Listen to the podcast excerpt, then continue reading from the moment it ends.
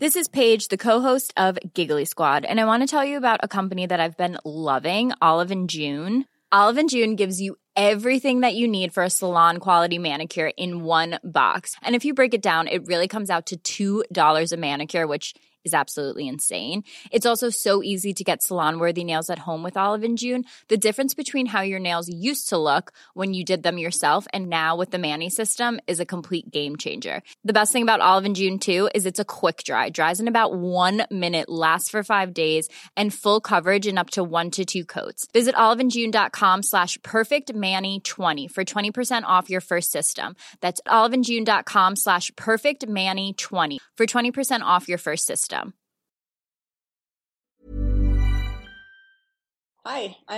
Hola, soy Tavi Boyajan. Gracias por escuchar Coffee Break con las últimas noticias de la ciencia.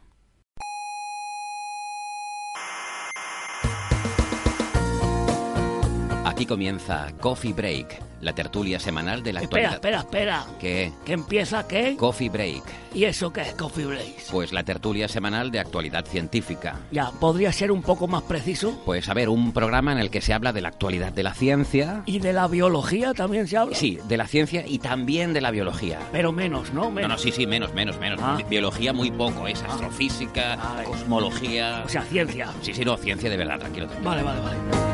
Coffee Break, el mejor programa de divulgación científica de España.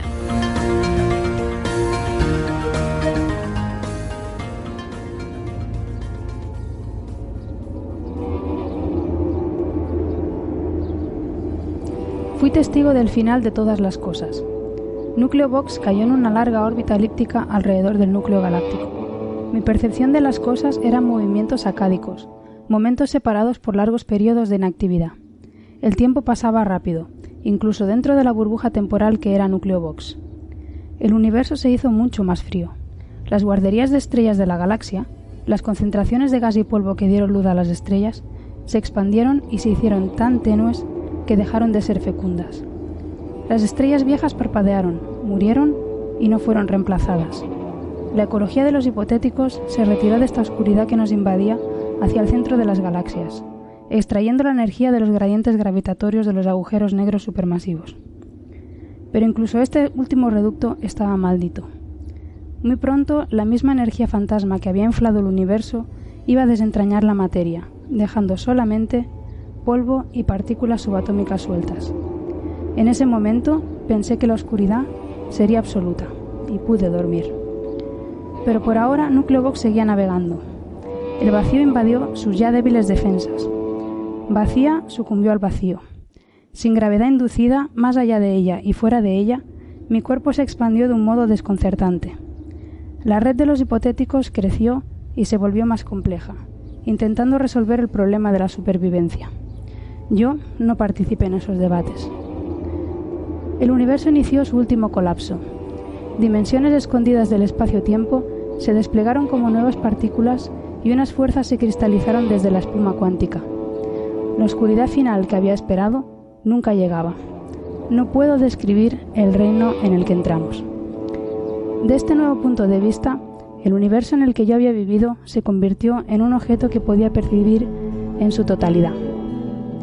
Era una hiperesfera embebida en una nube de estados alternativos, la suma de todas las posibles trayectorias cuánticas desde el Big Bang hasta el decaimiento de la materia. La realidad, mi realidad, no era más que la trayectoria más probable. Habían incontables, reales en otros sentidos. Una finita pero vasta inmensidad de caminos no recorridos. Un bosque fantasmal de alternativas cuánticas. Orillas de mares desconocidos. Lo que es inhabitable no es la muerte, es el cambio. El cambio es la única realidad duradera. El metaverso evoluciona fractalmente y para siempre. Hola, soy María Martínez, esto es Coffee Break Señal y Ruido. Hablemos de destrucción.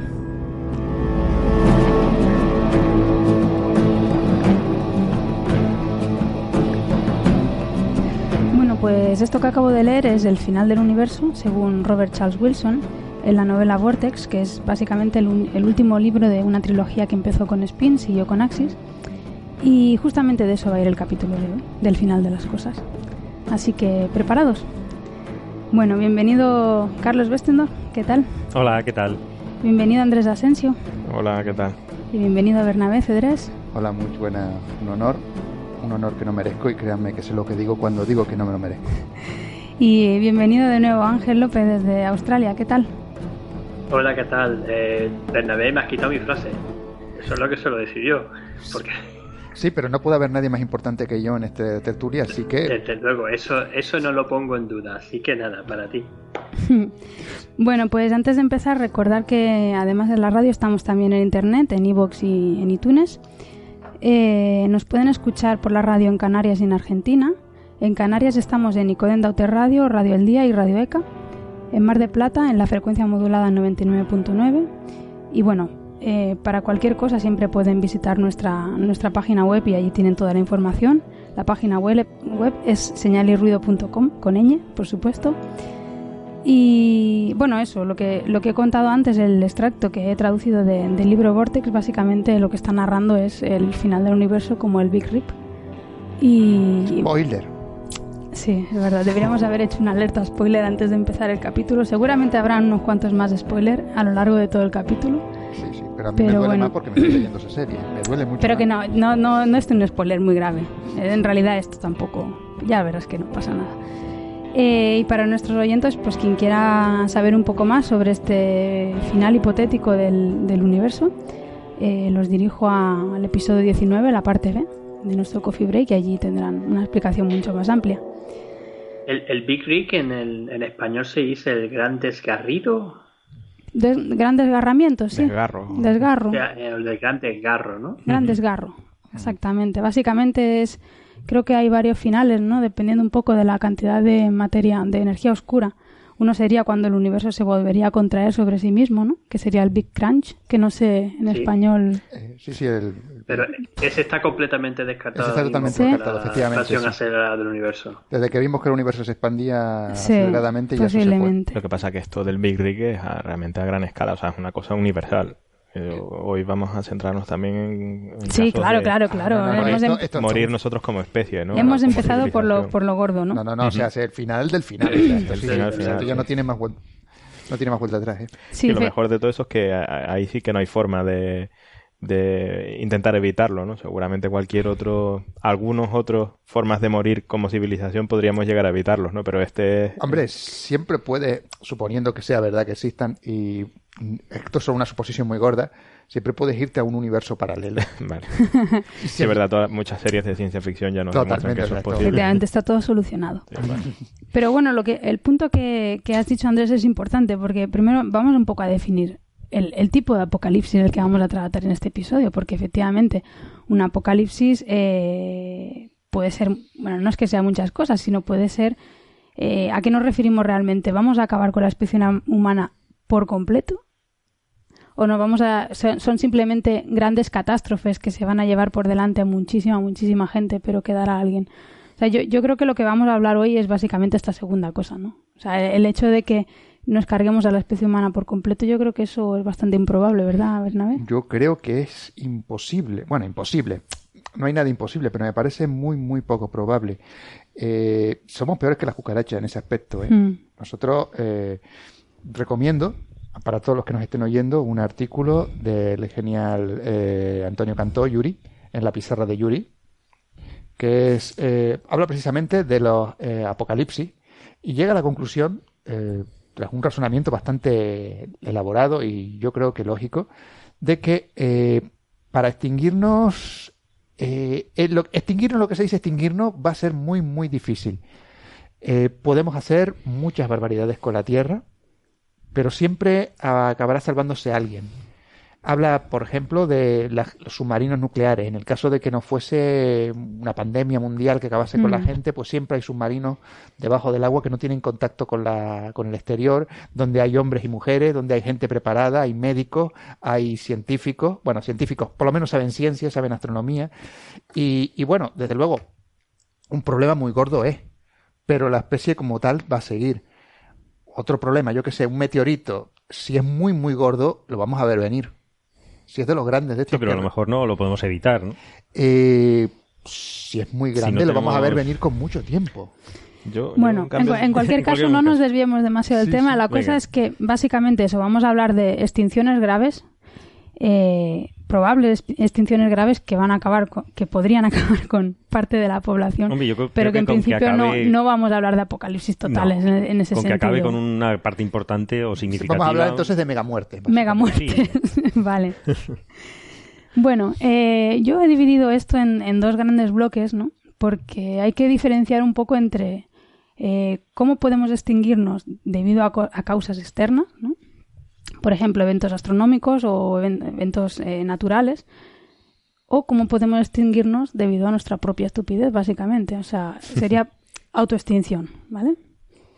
Bueno, Lo he dividido en este... O sea, los animales, que se les supone un poquito menos estúpidos que nosotros, los dinosaurios estaban llegando a su propia extinción, simplemente porque no son viables en el ecosistema. Pero no eran inteligentes. Nosotros lo somos y... O a lo mejor son más inteligentes que nosotros, porque nosotros somos... ellos se extinguieron completamente. aparte de que fuera un evento puntual o fuera ya que estuvieran extinguiéndose, ellos se extinguieron. Eso se cree, es decir, que las Totalmente no, o sea, tenemos a las aves. Las totalmente no, efectivamente. Pero que las especies llegan a su propio límite digamos, en el planeta, muchos, y, empiezan a, extinguirse ellas mismas, quedarán eh, muy poquitas. ¿no? Eh, una más gorda que la de los dinosaurios, que fue la del pérmico, la del pérmico que es la extinción gorda que cuando estallaron las escaleras siberianas, que fue un megavulcanismo al final de la, del, periodo pérmico. ¿Es pérmico o permiano? Bueno, digamos pérmico. La broma es que eso acabó con todos los reptiles mamiferoides que había por aquella época. Pero, y con la mayor parte de la flora, de, ay, perdón, de la fauna marina. Pero lo que pasa es que a pesar de todo, algunos reptiles mamíferoides sobrevivieron, los más pequeñitos, y cuando murieron los dinosaurios, llegó su turno y surgieron los mamíferos.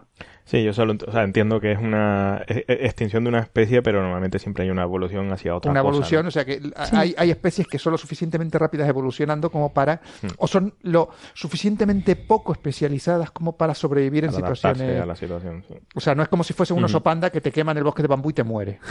Sí, lo que pasa es que muchas de las perspectivas, digamos, que se ven en películas de ciencia ficción o gente que hace intentos de, de predicción del futuro, eh, las condiciones son bastante eh, complicadas, ¿no? O sea, seguramente ya se han dado en el pasado, ¿no? Pero, pero o sea, por ejemplo, los inviernos nucleares y cosas así.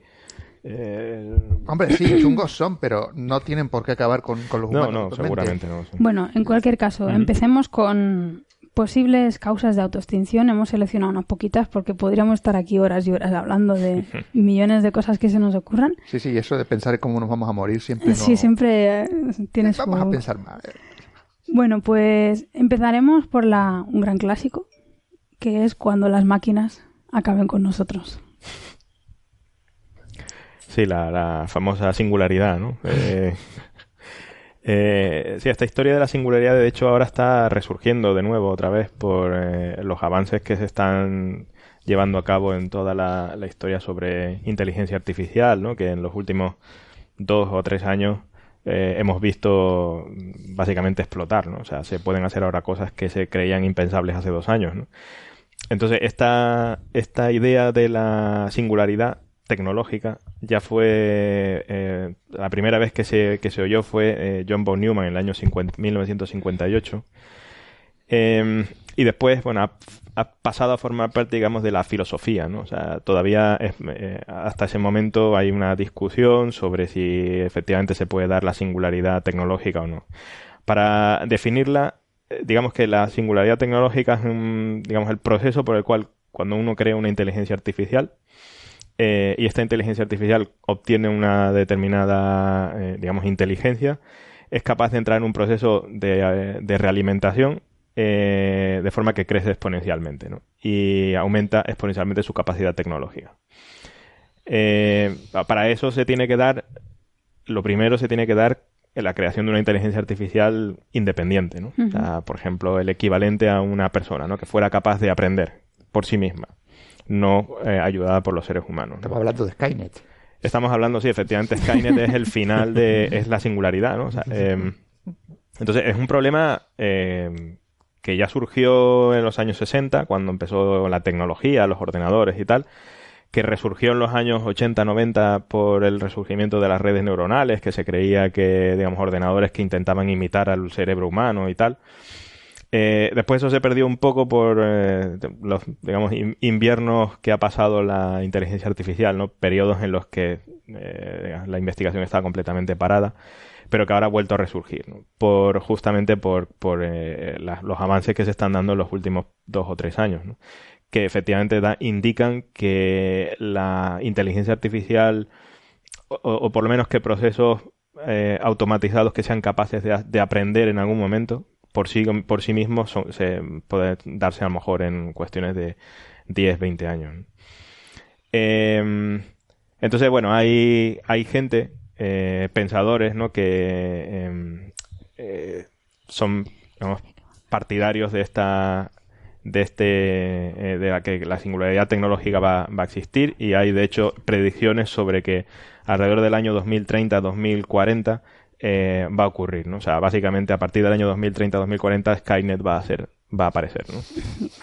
Y en principio potencialmente puede eh, ser, bueno, una inteligencia eh, artificial paralela a la, a la humana y bueno, puede ser buena, ¿no?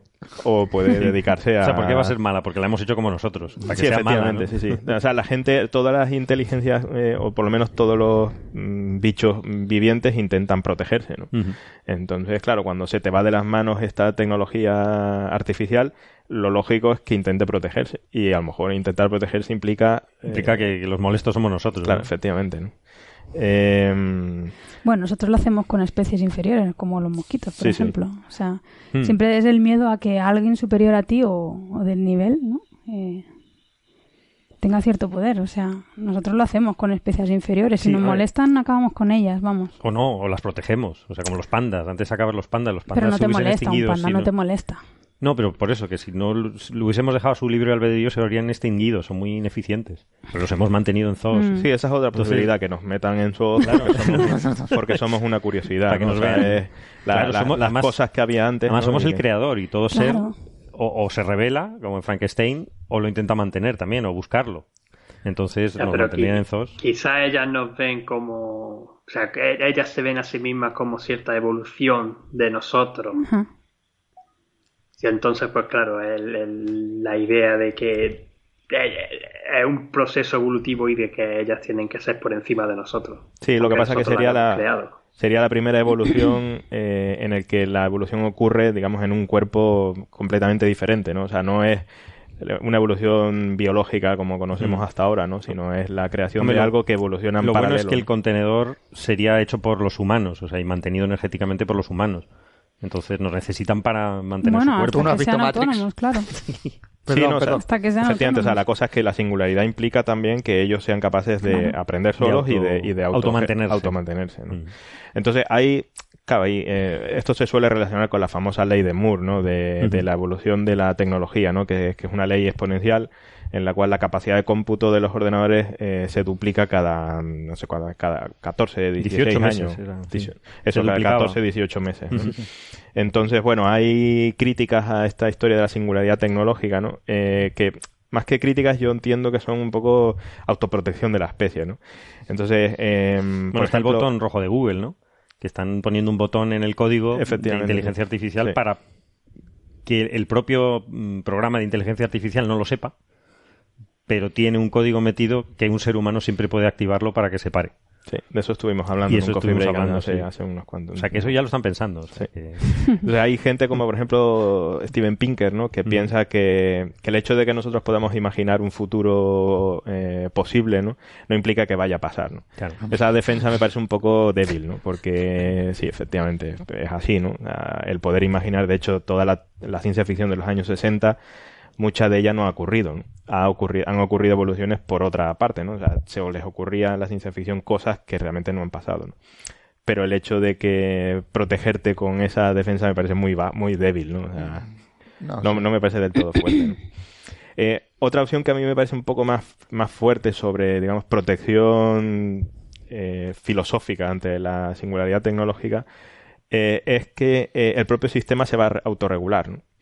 Sea, efectivamente, puede, puede darse una evolución exponencial de, de, la tecnología, de forma que en algún momento lleguen a tener, em, eh, digamos, eh, sean capaces de evolucionar por sí mismos, pero eso hace que eh, automáticamente todos los trabajos que tienen los seres humanos eh, dejen de ser interesantes, ¿no? Porque... Todos no, ¿no? los más aburridos. Exacto, pero cada vez, cada vez la mayor parte de trabajos van a ser aburridos, ¿no? Porque lo pueden hacer las máquinas perfectamente, ¿no? Cuando evolucionan exponencialmente. Claro, pues deberíamos dedicarnos a hacer arte, pensar, ciencia. Sí, pero, pero eso, eso implica que entonces se dejarán de poner recursos sobre la inteligencia artificial, sobre, digamos, desarrollo tecnológico y por lo tanto es una forma de pararla, ¿no? A la gente le interesará poco y entonces antes de que ocurra la singularidad eh, digamos, el, sistema colapsará el sistema colapsará porque nadie le interesa ¿no? Eh, es una es un sistema curioso no lo que pasa es que pero lo que pasa es que requiere mucho como se suele decir fine tuning no o sea eh, hacerlo en el momento adecuado para que esto como te pases un poquito ya te has pasado y lo que tienen las, evoluciones exponenciales suelen tener el problema de que siempre vas a llegar tarde ¿no? Eh, cuando, cuando quieras reaccionar, el sistema ya ha, aumentado una, una ya es intratable, mucho más y entonces es completamente intratable. Eh, y bueno, básicamente eso. Después hay, es curioso, ¿no? Porque hay muchos pensadores, hay gente que de hecho tiene miedo de estas cosas, ¿no? O sea, Bill Gates, por ejemplo, Elon Musk, eh, Stephen Hawking, ¿no? Son gente que está gaga. No, Hawking. De, cabeza no, de cabeza no. No, no, está gaga, porque dice cada cosa. Sí, pero bueno, son gente que son, digamos, son los pensadores modernos, ¿no? Digamos, mm, pensadores mm, tecnológicos, ¿no? ¿Cómo se echa de menos a Carl Sagan? Sí, desde luego. Eso desde luego. Podríamos hacer una ouija si queréis. Vamos a improvisar. Lo que nos faltaba. Pero eso después del horóscopo. y, hay gente, no sé, Paul Allen también, que estuvo en, Microsoft, ¿no? Eh, también ha pensado sobre esto, ¿no? Y llegan a la conclusión, un poco como protección, de que de que eh, un crecimiento exponencial también será exponencialmente más difícil, ¿no? O sea, cuando uno va descubriendo cosas, cada vez dar un paso es cada vez más, más, difícil, ¿no? Y hay un límite físico.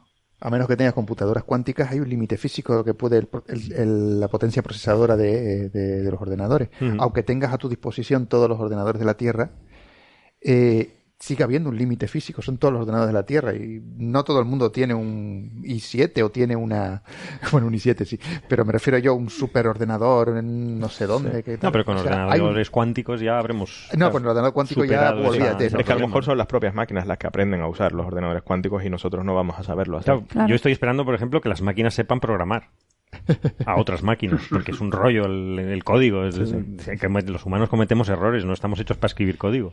Con lo cual, cuando las máquinas escriban código, ya será el principio del fin. Sí, de hecho, hay, hay, hay en, recientemente yo vi hace, hace un par de meses un artículo en el que hacía un sistema de inteligencia artificial que aprendía, enseñaba miles de códigos em, hechos por el ser humano y aprendía a programar, ¿no? Y entonces salía algo que parecía código hecho en C eh, que era consistente, o sea, sabía abrir y cerrar bucles y cosas así, eh, que por ahora no hacía nada, ¿no? Pero el paso de hacer eso a hacer cosas, eh, pues a lo mejor se da en, unos pocos años, ¿no? O sea, a mí, yo, pensándolo fríamente, a mí es una de las posibilidades de extinción que, que veo más cercanas, ¿no? Bueno, de todas maneras, hay que esperar... Aquí cada uno tenemos una. No. Luego votamos. El problema, el problema es que el el código en sí mismo debería tomar conciencia y esa yo creo que es una parte muy complicada. ¿eh? Sí. No es algo trivial. Bueno, y luego es revelarse, ¿no? Que tampoco sabemos por dónde va a salir. Hombre, una vez toma conciencia de sí mismo se revela porque lo hacen aguantando yo a estos monos sin pelo. Lo hacen todos los adolescentes, ¿no? O sea, que cuando sea la No, a menos que les pongamos el mismo aspecto que nosotros.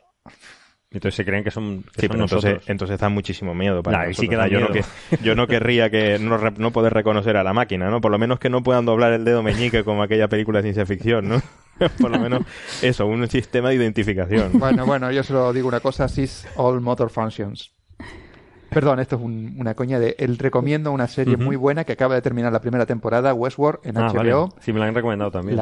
Véanla porque precisamente se habla de esto. De esto, hay, máquinas que, que se parecen humanos. Eh, vean la película, vean la serie, vean la serie en HBO. Westworld. Westworld. Westworld. Muy bien. Perdón, mi, inglés de garrafón, mi inglés de Harvard. No, hombre, no, que no lo he dicho está basado en una película de los años 70, ¿no? Está basado en un libro de, de Crichton. Crichton. Ah, del Parque Jurásico. De Crichton, del Parque Jurásico. Hicieron película después que me Sí, hicieron una película con Jules, Briner. Perdón, Jules Briner. ¿Cómo estás hoy? Perdón, hoy estoy sembrado. Anglófilo. Eh, es una película con Jules Briner muy buena. Es la previa de Terminator. Básicamente tú ves esta y tú dices, vaya, ya sé dónde se, inspiró Cameron para hacer Terminator. Eh, la película de los años 70 está bien, está bien. Pero la serie está muchísimo mejor porque eh, tiene un carácter filosófico que no tiene la película y, contra que sale este hombre, Hannibal Lecter. Eh, ¿Cómo se llama? Eh, Anthony Hopkins. Ah, Hopkins, sale Hopkins. Anthony Hopkins. Sí, señor. Gracias, Ángel. Y sale también, ay Dios mío, se me han olvidado los nombres de los actores, la oh, edad. Y otros. Y, otros, ¿no? Ed, Harris. Ed Harris. Sale Ed Harris. película en la que salga Ed Harris, película que hay que ver. Bueno, esto es una serie, sale Ed Harris, hace un papelón también. y, y, es una serie de HBO, es decir, que va a salir un montón de gente en pelotas. Bueno, aunque no tenga nada que ver con el tema, ¿no? Mm, sí, o sea, siempre se puede meter un... No es como en el Juego de Tronos, que es que sacabas a Meñique, cada vez que sacabas a Meñique, pues tenía que haber gente en pelotas alrededor. pues en este caso no, en este caso hay, al menos hay una excusa. Y está bien. Hombre, no, eso nunca sobra. No, o sea, es verdad, no, o sea, vamos a ver. Yo ya tengo una edad y ya no es como cuando era más joven, pero se agradece. Madre mía. Bueno, pues si os parece bien. Esta parte la cortas luego, ¿verdad? sí, por supuesto, te pondré un pip. Eh, bueno, pues eso, si os parece bien, pasamos al siguiente tema, que también es otro clásico de cómo vamos a morir como especie. Este, este, yo creo que es mi favorito de los no favoritos. O sea, yo creo que es el más probable para mí el tema del. ¿Me has leído la mente, Carlos? Yo creo que sí, yo creo que sí. es el cambio climático, ¿no? Hablábamos. le recuerdo a los oyentes que, el, que estas, tres personas que hablan son inteligencias artificiales. El único ser humano que está aquí soy yo. O sea, que fíjate cómo está la humanidad. Totalmente. y esto es una grabación. Si, tú eres el humano y esto es una grabación. esto es una grabación. su programación y al seguir su programación, pues claro. Exactamente. Perdón. Que no, lo del cambio climático da, para mucho, y de hecho ya lo, hablamos con, el premio Nobel de Roger Barry en el episodio 53. Necesitamos aquí a José El cambio climático, bueno, eh, tampoco lo vamos a abordar en, detalle, yo creo que lo haremos en otros programas.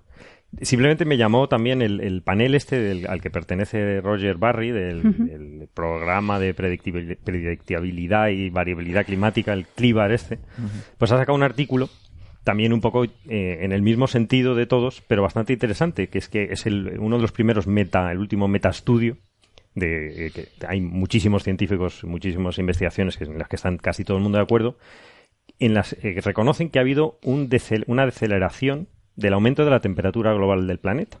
Yo puedo, hacer una pregunta, es muy tonta, ¿eh? Pero ¿qué, ¿qué, quieres decir? ¿Qué es un metaestudio? Un metaestudio es simplemente una, un, un, estudio de sobreestudios. Estudio de estudios. Vale. Eh, esas cosas que a mí no me gustan nunca que se hagan, pero se hacen porque cuando no tienes datos, no tienes datos y hay que hacer esas cosas. O sistema jerárquico. Sobre estudios. Claro, entonces ahí por lo menos te garantizas eh, un, consenso, digamos, entre casi todos. Porque como esto es un tema muy controvertido, con muchos lobbies, con muchos intereses, eh, interesa, pues eso, que, que, por lo menos la mayoría de los científicos estén todos de acuerdo. Sí, son difíciles de hacer, ¿no? Porque, claro, tienes que ir estudio por estudio intentando ver eh, pues, cuáles son, las incertidumbres que tienen, que muchas veces no están definidas y tal. Entonces, Como al final los, los, secos que tiene cada los resultados terminan dependiendo bastante de eso, ¿no? Pero sí, o sea, desde luego es la forma, es un poco como, las como los estudios sobre eh, encuestas electorales, ¿no? O sea, se, se, ponen todos en un mismo saco y se intenta sacar una cosa promedio, ¿no? Claro. Y, salen a veces. Y simplemente, pues eso, que desde el 98 al 2013 ya no está incrementando tanto la temperatura global, es decir, está, está frenándose parecería que el cambio climático o que el calentamiento global se frena. Parece la eh, típica frase de un político. ¿no? Sí, sí, esto, es, como desaceleración de, si fuese de la economía, sería mentira. Pero espérate, ¿se frena porque hemos tomado medidas para que se frene o se frena porque hay algún tipo de Ese es el problema, que el metaestudio concluye que son malas noticias, porque lo que lo está frenando es el océano. O sea, no se sabe exactamente cómo, que parte es porque el océano es muy complicado, el, sistema eh, tierra-océano es complejísimo, en diferentes interfaces, muy, eh, eh, no saben exactamente cómo, pero la temperatura la está absorbiendo el océano, efectivamente. Se han puesto de acuerdo en que esta es la causa principal, hay que detallar cómo, cómo lo hace, pero... Entonces tenemos un problema gordo. Tenemos un problema muy gordo.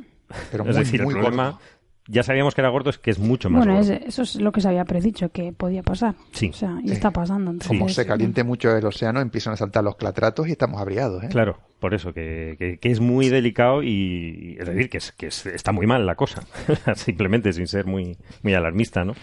Eh, y lo bueno es que es, es, eso, es un estudio de estudios en los cuales todo el mundo está de acuerdo y que de alguna forma, pues para que concienciar a la gente y empezar a hacer algo. Otra cosa es que podamos hacer algo todavía. Nos decía Roger Barry cuando vino por aquí, por el instituto, que no está tan claro. Es que supongo que estas cosas del clima tienen una inercia brutal, ¿no? Entonces, sí, sí, sí. Que cambiarlo de, la manera, del mismo modo que, los cambios son muy lentos, también imagino que, hacer el cambio inverso va a ser muy difícil. Va a ser complicado y necesita mucha energía. y todavía hasta que no tengamos una fuente de energía limpia, porque lo vamos a usar con energía, otra vez, eh, generando más CO2, y pues es, incluso peor, ¿no? Siempre se puede buscar alguna manera de capturar. un compromiso para usar esa energía limpia. ¿El qué, perdón, Ángel? Y un compromiso firme claro. de todos los países para, para usar la energía limpia. El problema es que tienes muchos lobbies y mucha gente todavía no se cree, y sobre todo los que están en, puestos de poder, no se creen que realmente estemos ante un cambio climático. Y ese es el problema. Y luego también hay científicos que tampoco se lo creen, aunque les des con los, datos en la cara. Ya, no, pero científicos, hay menos. Sobre todo son las grandes estas corporaciones y los grandes lobbies que por intereses económicos básicamente son los que defienden que no hay cambio climático o tergiversan completamente los datos. Hay uno que salió, por ejemplo, en esta semana o hace un par de semanas, en el que solamente se fijan en que la variación de temperatura entre este febrero y este noviembre ha sido negativa en máximas y entonces no, si en verdad la temperatura se está del planeta se está enfriando otra vez. Pero claro, es que eso no se ve así. Esto tiene que ser sobre grandes periodos de tiempo, la forma estadística de, analizar, y, se ve como gradualmente está subiendo muchísimo la temperatura del planeta. Sí, eso está claro. Además que este es un año especialmente raro porque tenemos el fenómeno del niño que sigue con el ahora el fenómeno de la niña. Es decir, no se puede sacar de contexto este año. Es, es una serie de muchos años. Es que yo no estoy seguro de que la temperatura, de hecho, sea un buen... Estamos fijándonos en la temperatura porque nos afecta directamente a nosotros, ¿no? Pero un poco como lo que, lo que dices tú, o sea, el, el océano está haciendo de tampón, está absorbiendo eh, esa, esa energía, entonces probablemente sea mejor hablar sobre energía almacenada. Claro que el océano tiene una capacidad de almacenar energía espectacular, ¿no? Eh, que a lo mejor no la vemos en forma de temperatura, pero la vamos a ver en forma de otras cosas, ¿no? O sea, Huracanes, por ejemplo. Liberación, sí, sí, o, liberación de, o sea, de aumento en a lo mejor eficiencia de reacciones químicas que ocurren en el, en el mar, ¿no? y, sí, sí, sí, y, nos pueden afectar a nosotros. esto está en conjunción con lo del CO2, que también el mar está absorbiendo CO2 que, reacciona con los carbonatos, acidifican el agua, porque es, muy básica el pH, se va haciendo más ácida, y entonces las, eh, se eliminan los carbonatos de calcio, que es lo que hacen las conchas de los moluscos. Cuando te cargas las conchas de los moluscos, te cargas el krill, te cargas toda la cadena alimenticia de, de, la vida en el mar, un problema, es desastroso. Un problema energético, básicamente, ¿no? O sea, estamos, estamos absorbiendo más energía de la que lo hacía la Tierra hace un tiempo, ¿no? De la energía que viene del Sol. Por no hablar de los hidratos de metano que están congelados en los fondos marinos. Efectivamente sube mucho la temperatura, esos hidratos de metano eh, empezarán a evaporarse y van a soltar metano a la atmósfera. Y el metano es muchísimo más poderoso a la hora de crear efecto invernadero que el dióxido de carbono. Si las vacas se van a quedar cortas. ¿eh? retroalimentación positiva. Total. Todo esto, ¿no? Que el pequeño cambio originado hace que surjan otras cosas que todavía involucra mayor cambio o una velocidad más rápida de cambio en, en, negativo, o sea, en aumento de temperatura o variabilidad de cambio climático en, general. Qué optimista nos está quedando el programa. Sí, por eso sobre, este tema habría que eh, estudiarlo más en detalle porque yo creo que es el, peor. ¿no? Sobre todo porque después tenemos a gente como Trump, ¿no? que ha llegado ahora al, a, ser, a ser al presidente del país más poderoso del mundo que eh, básicamente no cree en el cambio climático, ¿no? Con lo cual... Yo es que no quería, no quería sacar ese tema directamente, porque es que a mí me deprime mucho.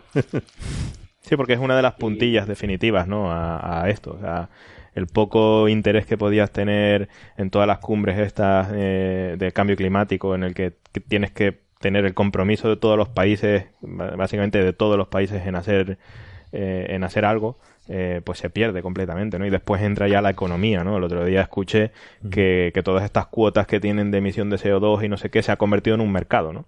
Con lo cual tú pues se vende y se, y se compra a cuota, ¿no? Con lo cual esto ya es, eh, o sea, transformar en un mercado una cosa como esta me resulta ya sorprendente. Eh, eso, eso creo que lo llevan haciendo ya también bastante tiempo, comprando la cuota de, sí, sí. Yo no, yo no lo sabía, por eso digo que el otro día lo vi. o de Sudamérica o de Asia no desarrollado algo, algo de eso. Es que los países es realmente preocupante que, haya colocado como uno de los jefes a un super, no me acuerdo del nombre de este señor, pero un super negacionista, no o sea, es no solamente negacionista de, la evolución, un creacionista, sino también un firme defensor de que el cambio climático no existe, es un cuento chino.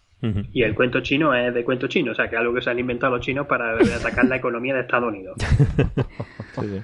Aparte de que transformar, eh, vuelvo un poco a transformar una cosa como esta en, una, en la economía, ¿no? Las cuotas, mm. eh, las economías tienden a ser expansivas, ¿no? Entonces, justo aquí lo que quieres es lo contrario, la gente tiene que contaminar menos, emitir menos. Y eso en un sistema económico de libre mercado eh, no va a ocurrir nunca. No, o sea, no ocurre a no ser que lo fuerces y nadie quiere forzarlo porque están ganando eh, dinero con estas cosas, ¿no? me, sorprende lo tontos que, somos en algún momento. Sin digo, perdona que corte, que lo que sigo sin entender es cómo no se hace una apuesta clara por energías renovables, por ejemplo la solar. Y es una cosa que particularmente en España a mí también me ha cabreado mucho, porque tenemos montones. España puede ser uno de los, de los países de Europa que más recibe más radiación del sol, más, horas de luz tiene con respecto a particularmente países del norte de Europa y no se aprovecha. Y cuando se intenta aprovechar y se dice, hey, que bueno, que vamos a poder poner paneles solares y autoabastecernos para no tener que, fin, ayudar a la factura de la luz tal y cual. llega un, te llega un gobierno, te llega y te dice, no, esto está prohibido, tenés que pagar las solares tal y cual. La verdad que es una cosa bastante, yo viéndola desde lejos, porque como sabéis no vivo allí, me parece una cosa, pero ¿qué están haciendo? ¿Qué están haciendo? Si lo que hay que intentar es conseguir eso, es la autoabastecerse y tienen la energía limpia, segura del sol ahí, ¿por qué no se invierte en eso? Hombre, hay, un interés. Hay un interés muy a corto plazo. Es lo que tú decías, Ángel, los lobbies son poderosísimos en España. Bueno, no lobbies, yo creo que esto es... Voy, ahí donde voy. Yo creo que esto es un interés de una persona en particular. Entonces... Y super lobbies que tienen monopolio y que no quieren perder todo eso. Sí, o eso, intereses personales, que te interesa más en cuando tú te retires dónde, te va, dónde vas a caer que en lo que le vaya a pasar a, dos o tres generaciones vista, ¿no? Bueno, Ser un, un, poco corto de miras. Para acabar con un poquito positivo, eh, y me gustaría creer a ver, a ver, dónde vas a, a ver dónde vas a intentar sacar algo positivo aquí. Sí, eh, se puede, si nos ponemos serios con la ciencia, sacar mm, maneras de capturar el dióxido de carbono de la atmósfera sin necesidad de, de, echar en garra de los árboles o de plantas, sino se puede buscar algún modo, alternativo. Creo que he leído un artículo sobre eso recientemente, no, no recuerdo dónde. Lo que pasa es que todos esos necesitan energía. Claro, pero vamos a ver, eh, la pescadilla que se muerde la cola, la, energía la necesitamos. a ver, la que sea limpia, claro. La solución de esto es conseguir la puñetera fusión. Fusión, está claro. Perdón por lo de puñetera. y perdón por lo de fusión. No es que cuesta, por eso es puñetera. es conseguir la fusión. Una vez tengas la fusión, pues ya todo lo demás te va a importar tres, tres pepinos.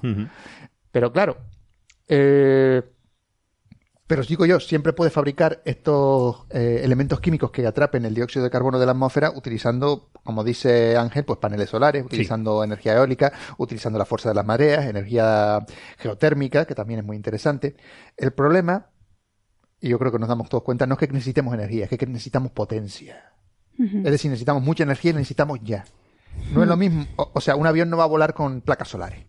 Necesita eh, queroseno. es ese es el, problema que tenemos. Pero, pero bueno, seamos un pelín optimistas. Yo creo que todavía se puede cambiar la cosa. Sí, el otro día, de hecho, eh, oí un, un, agente en un laboratorio, no me acuerdo dónde, eh, que había conseguido de puro churro, o sea, probando otra cosa, había conseguido una, a una, llegar a una reacción química que transformaba el CO2 en hidrocarburo.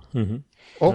Eh, y era relativamente barata y tal, o sea que era una forma directamente de transformar, de, como de polimerizar el CO2, ¿no? Eso o empezamos a soltar plancton en el, en el mar para, para que plancton o, corales todavía que se llevan el eh, que, absorban el dióxido de carbono y arbolitos por todas partes. Vale, pues nada, pasamos al siguiente, al siguiente punto, que tampoco es que sea muy optimista, la verdad. Y bueno, tampoco nos vamos a detener demasiado porque ni somos expertos en esto, pero sí que eh, es algo que igual no se conoce tanto, así como eh, problema para extinguir la especie. Y, la idea la he sacado de una película que vi en, bueno, una película que es de 2006, pero en realidad está basada en una novela del 92, una novela de P.D. James, que se titula Hijos de los Hombres. Y básicamente lo que dice es que la raza humana se llegará a extinguir en un momento porque, bueno, en este caso en, en el año 2027 ya hacía 19 años que, no nacía eh, ni un niño ni una niña, ¿no? Entonces, bueno, plantea la, extinción de la especie justamente con nuestra incapacidad para, para reproducirnos en un futuro no demasiado lejano. Y, y, bueno, me puse un poco a navegar por internet y efectivamente me encontré con artículos de, de doctores en, en medicina, eh, doctores además de cosas de fertilidad humana, y en un montón de estudios, en uno en particular de José Luis, me parece que es José Luis J.L. Girela, en 2007 eh, justamente afirmaba que los problemas para concebir ya afectan al 15% de las parejas, que no es un número tampoco muy despreciable, la verdad. Y, sí que es una cosa que uno lo tiene más o menos... Eh, conoce siempre gente, ¿no? Que tiene un montón de problemas y da la sensación de que efectivamente esto está siendo cada vez más un problema. Una, una de las posibles causas son los, las, hormonas que se echan en los alimentos. Es decir, el hecho que los humanos tengamos en nuestro organismo más estrógenos de los que deberíamos de tener debido a, que ingieres estrógenos en, alimentos o también por, por, otras moléculas que se le parecen, ¿no? que están en los plásticos, en la contaminación, etcétera. Entonces, no sé, ¿vosotros cómo, cómo lo veis esto? ¿Queréis que puede ser, llegar a ser algún problema? Yo creo que es un problema de primer mundo y yo creo que es un problema debido a la edad. Sí. A la edad, las parejas ahora cada vez son más. Yo iba, yo iba a decir eso. Son más. Uno decide tener niños, o en mi caso, como yo, que decido no tenerlos, cuanto más mayores son. Debido a precisamente a cómo está la, situación social, el trabajo y, con la crisis económica, de la que no quiero hablar, pero bueno. Y esas cosas pasan, porque si tú te vas, por ejemplo, a, al Congo, a Tanzania, a Uganda, o sea, ahí hay una chiquillería increíble. O sea, las parejas tienen hijos. Y no les queda más remedio porque ah, la mortalidad infantil, si bien ha mejorado mucho en los últimos años, sigue siendo muy alta. Muy alta comparada con la que existe en, en, Europa. Aunque está mucho mejor que cuando estábamos. Eh, eh, o sea, esos países están mejor que cuando estaba Europa en el siglo XIX. Pero bueno, aún así sigue siendo muy alta porque. Así que yo creo que es un problema de vamos a tener los niños no cuando podemos, cuando con 15, 16, 17, 18, 19, nos parece una salvajada tener niños a esa edad, sino vamos a tenerlo a los 35, 36, 40 años. Ya el cuerpo está diciendo a esa edad que, eh, hijo, pues búscate la vida, porque yo ya no estoy para estar con esas movidas. Yo creo que ese es el problema. Y hablo desde mi infinita ignorancia. es una, opinión totalmente No, pero es un, es un buen punto lo que has dicho, que esto es un problema en primer mundo, efectivamente. Sí, en otros países se reproducen. También es verdad, se mueren mucho más. Y se mueren mucho más. Y se mueren más jóvenes. Entonces, bueno. Pero sí va a ser un problema, de hecho va a ser un problema en nuestra sociedad simplemente por económico. La pirámide de edad está invirtiéndose y cada vez seremos más mayores, los que somos ya mayores, y los jóvenes no, no nos van a soportar. Esto se estudiará el día de mañana en la Universidad del Congo, colapso de la civilización europea. Sí, por eso no tiene, por eso no tiene mucho sentido todas estas medidas eh, anti-inmigración que está habiendo ahora últimamente, ¿no? Porque justamente esa es la única manera de rejuvenecer la, la, eh, toda Europa y Estados Unidos y sitios así, Japón, ¿no? O sea, eh, sitios en los que la pirámide se está invirtiendo completamente, la única forma es la inmigración. Entonces sorprende poner a hacer muros y cosas de ese estilo, ¿no? Venido pues político hoy, ¿Eh? Has venido político hoy. Sí, no, o sea, has venido reivindicativo. y bueno, ya como último punto de sobre autoextinción, realmente están todos los que faltan, ¿no? Básicamente guerras, virus, faltas de recursos, zombies, todo lo que se te pueda ocurrir. eh, y curiosamente aquí el amigo Bernabé nos mandó eh, una película, un libro, libro, película, las dos cosas, las de mm, Cuando el destino nos alcance. Ah, que por lo que pude leer ahí está todo, básicamente, ¿no? Eh, sí, sí, sí. Eh, cuando el destino nos alcance, que para nuestros oyentes en países civilizados se titula realmente Soy Green. Fue cosa que en España le puso, pusieron ese título y no pregunten por qué en España se ponen esos títulos. es algo que nos supera a todos. Eh, como algo místico que existe, una sociedad. Bueno, esto empezó en la, en la era de Franco, ¿no? En la época de Franco, que pone títulos raros a las películas. Así que yo, por favor, le, pido a nuestros amigos de, de, Iberoamérica que no nos juzguen demasiado. con demasiada dureza. Pues bueno, Soy Len Green es un peliculón eh, con el grandísimo actor que no persona Charlton Heston. y lo de actor también hay que ponerlo entre comillas. Eh, Mm, no era, sé, era, la época, era la época muy hierática, ¿no? En la que todo sí, sí, es una película muy rara para haberla hecho este hombre. La película de los años 70 también sale este hombre, ay, ¿cómo se El llama? Edward G. Robinson. ¿no? Ese, grandísimo, Clásico. grandísimo. Perdón, se me nota aquí el, el amor por, por el cine, lo siento. y es una película en la que precisamente pasa todo. O sea, eh, Hay todo. un gran nivel de contaminación en el mundo, eh, se dejan de producir alimentos, hay guerra, hay superpoblación. ¿Y las suerte. máquinas también? ¿Eh? ¿Las máquinas también? No, no hay máquinas. Por suerte no hay máquinas porque es en los años 70. Ya y no me gusta la peli. La máquina, la máquina más diver- máquina com- complicada que hay es, es un- una pala mecánica que es con la que recogen a la gente cuando les protesta. Qué bueno. Por favor. Sí, sí, la gente protestando por falta de comida, por falta de vivienda, por falta de todo. Y realmente eh, lo único que existe para alimentar a la población es una, una, una cosa que fabrican, la empresa Soylent, que se supone que está hecho de soja, que es el Soylent, Sí. el verde y el rojo, creo recordar, o el verde y el amarillo. Bueno, no sé. El amarillo y el rojo Ya, y luego ya- ya sacan... hemos hecho unos cuantos spoilers en este. Sí, sí, sí. en Bueno, este sí, programa. sí, Sí, no voy a decir de qué está hecho Soylent Green. Pero bueno, ya lo dice Futurama. Eh, imagínenselo. ya lo dice Futurama. Soylent Green, la gente, que, la, la gente nos gusta. ¿Qué está hecho de las personas que se mueren o qué? Pero, ¿por- ¿Por qué no te callas? Hombre, es del 73, no hay Era spoiler muy- de una Pues película. no, bueno. Exacto, si no la has visto, eh, por... Yo no he visto porque no querías. Pues bueno, de hecho, ese- hay una hay una, una bebida, eh, Soylent, eh, que de hecho es una bebida open source. O sea, tiene su tiene por ahí la, la receta de un tío, un informático que no le gustaba comer, le parecía una pérdida de tiempo y entonces hizo la bebida esta y estuvo intentando eh, alimentarse a base de esto y de hecho la, la comercializa. ¿no? Ah. Pues bueno, pues se llega a una conclusión lógica en esta cuando tiene superpoblación y tiene falta de, de fabricar eh, recursos, pues volvemos a lo que hacíamos cuando estábamos en, en, en épocas un poquito más oscuras de, de nuestra prehistoria precisamente. Y es comernos a los semejantes. En este caso no los matamos directamente, sino, bueno, sí se matan, pero iba- se, se iban, se suicidaban los, los viejillos. Y los hacemos, pues, Soylent Green, comidita. Y bueno, pues sí. Vamos a ver, energéticamente. eh, bueno, pero te permite sobrevivir suficiente en tiempo como para que se reduzca la población. Y bueno, como dice de nuevo a Antonio Cantó, de nuevo Yuri en su pizarra, eso en mi pueblo es gastronomía. y se come lo que se puede. La película está muy bien, yo la recomiendo. Es la veo con un poquito con los ojos de la nostalgia porque es una película de los años 70 y a mí todo lo que sea el cine de los años 70 me encanta. Por el color, por las cámaras que usaban por, y por los actores. Edward G. Robinson, eh, Charlton Heston, eh, grandísimos los dos. Actores, uno como persona tampoco era tan bueno. Perdón que vuelva con lo mismo. Eh, y es algo que recomiendo a todos nuestros oyentes, si no la han visto, que, o sea, la- lo- los chicos del, del nuevo siglo, por favor, que la vean. Se van a reír un poco por cómo veíamos nosotros cómo iba a ser el futuro, pero es una película que nace en la época de la crisis del petróleo. Y en aquella época se pensaba que el mundo se acababa de esa poco. manera. Mm. Sí, sí. Y si no saben lo que es la crisis del petróleo, véanlo también en Wikipedia, que para eso sirve. Bien, Fue, bien. fue una época muy interesante.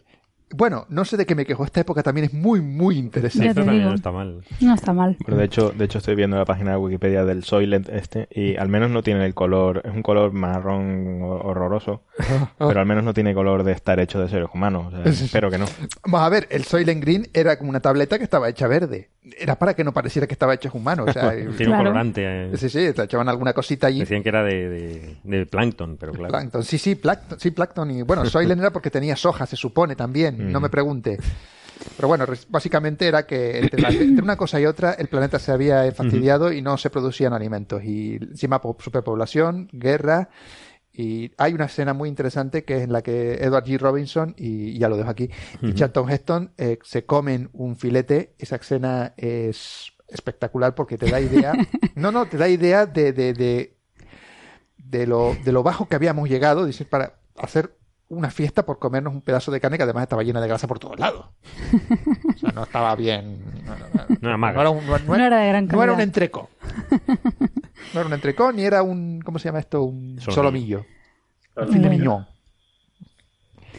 Pues nada, eh, yo creo que ya podemos dejar la autoextinción para no deprimirnos más y pasar a cosas más gordas, pero bueno, que por otro lado no- nosotros no tenemos ahí ni voz ni voto, con lo cual si pasan, pasan y si no, nosotros no tenemos nada que ver, ¿no?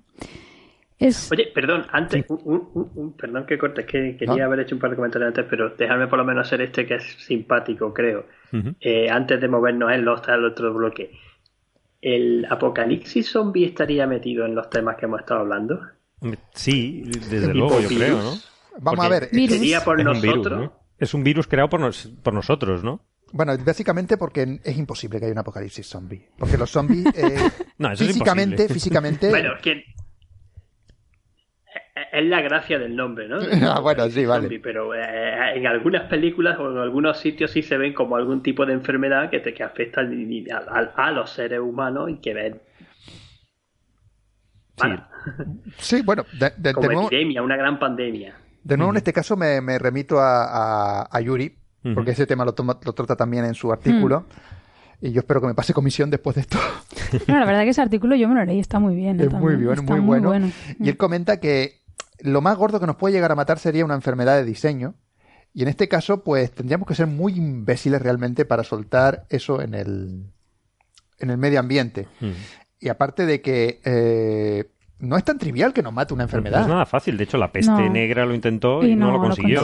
Y tenía casi todo a su favor. ¿eh? Efectivamente. De hecho, normalmente es que enfermedades que te puedan matar suelen intentar matarte cuanto antes mejor, ¿no? O sea, los virus que te intentan matar cuanto antes y es una forma eh, es un poco estúpido, ¿no? Porque intentan matarte muy rápido, pero, pero así evita su, la dispersión, ¿no? O sea, lo, lo, ideal sería una cosa como el SIDA, por ejemplo, ¿no? En el que te contagia, pero después tú tardas años en morir mucho. y eres capaz de desperdigarla, ¿no? Desperdigar, o sea, eh, lo que pasa es que te tiene que matar con probablemente más eficiencia que el SIDA, ¿no?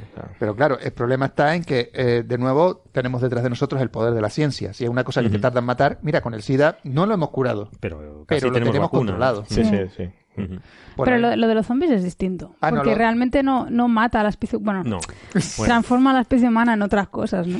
Pues sí, pero de nuevo vuelvo a lo mismo. El zombie no, no tiene sentido físico. o sea, es, a ver. es una metáfora el zombie realmente. De hecho, para casi todas las cosas zombies siempre ha habido un, el típico evento champiñón, este que ocurre algo que no se sabe muy bien qué es lo que ha pasado, ah, en el que la práctica total eh, mm, humanidad ha desaparecido, entonces solo quedan zombies y cuatro supervivientes. O sea, pero nunca, nunca dicen qué es lo que ha pasado. Nunca lo cuenta porque es casi imposible que se, algo se disperse tan rápido.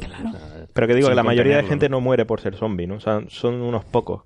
Mm. Algo, algo ha liquidado a toda la población, salvo que se han quedado unos zombies y los héroes, ¿no? De todas maneras, hay simuladores muy chulos de zombies en, la web.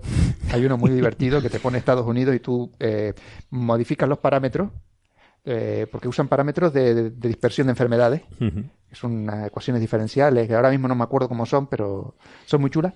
Y claro, te pone Estados Unidos, tú modificas una serie de parámetros, el camino libre medio de un zombie y tipo, tipo de cosas. La velocidad del zombie. Sí, la velocidad del zombie, efectivamente. Eh, cuántas veces tiene que morderte para que te conviertas en zombie, cositas de estas. Y luego tú seleccionas un lugar del país que, además se ve muy bien en Estados Unidos, y luego cada punto luminoso donde está eh, determinada cantidad de población. Pues selecciona pum y ves cómo se va extendiendo la enfermedad. Bueno, la enfermedad. La infección zombie, por llamarlo de alguna manera. es una página web muy chula que luego voy a buscar y se la pasaré a Marian para que la ponga en la descripción. Lo tuiteamos y lo ponemos en la descripción. Mola mucho, ¿eh? Y, pero de nuevo, los zombies no existen. Es una metáfora sobre cualquier tipo de enfermedad porque una cosa que está muerta no se levanta y camina. pero por los fluidos, que no hay manera de hacer funcionar un sistema hidráulico como el humano sin bomba. Hay un problema más físico más básico, la energía. Bueno, y la energía, claro. O sea, tú para que las cosas se meneen necesitan energía. Y, mucha energía. Los seres humanos necesitamos mucho. A ver, si tiene el corazón parado y no está respirando, no hay oxígeno. Si no hay oxígeno, no puede quemar los las azúcares para generar ATP, si no tienes y, azúcares y no está comiendo azúcares, o sea, eh, a ver, además está podrido, está podrido, o sea, la sangre ya no es sangre, no se va a menear. Yo admito que es mi segunda forma preferida de, destrucción de la humanidad. los zombies. ¿eh? apocalipsis zombies. A mí la que más miedo me da relacionado con lo de los zombies es esta, es que no recuerdo ahora el título de esta novela, ¿no? Que, que son de repente una gente que se transforma en otras cosas pero tú no los reconoces porque son gente como tú. O sea, pueden ser incluso tus familiares y te intentan transformar a ti. ah, espérate, la invasión de los, ultracuerpos. Esa, esa, esa. eso sí que da miedo. Perdona, pero esa película... Eso sí que da miedo.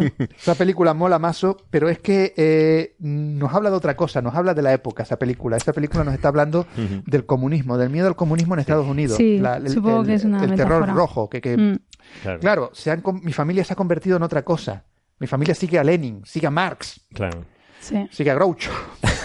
perdón, una, perdón, una broma, ¿eh? Oye, y la puedo hacer porque es como cuando como cuando la gente de color hace los chistes sobre la gente de color, pues yo puedo hacer chistes sobre comunistas. Yo también soy marxista de los hermanos Marx. Bueno, pues vamos dejando zombies, porque de, zombies podemos estar hablando nosotros tres horas. Por eso, de manera deliberada, de manera deliberada he quitado el tema de, del capítulo de hoy, porque si no sabía que aquí esto se podían pasar. Vamos a entrar con la serie. Lo siento, yo no lo he podido evitar. Muy bien. Sacarlo. Pero venga, si mejor pasemos que si no, no hablamos de las cosas serias. sí, sí.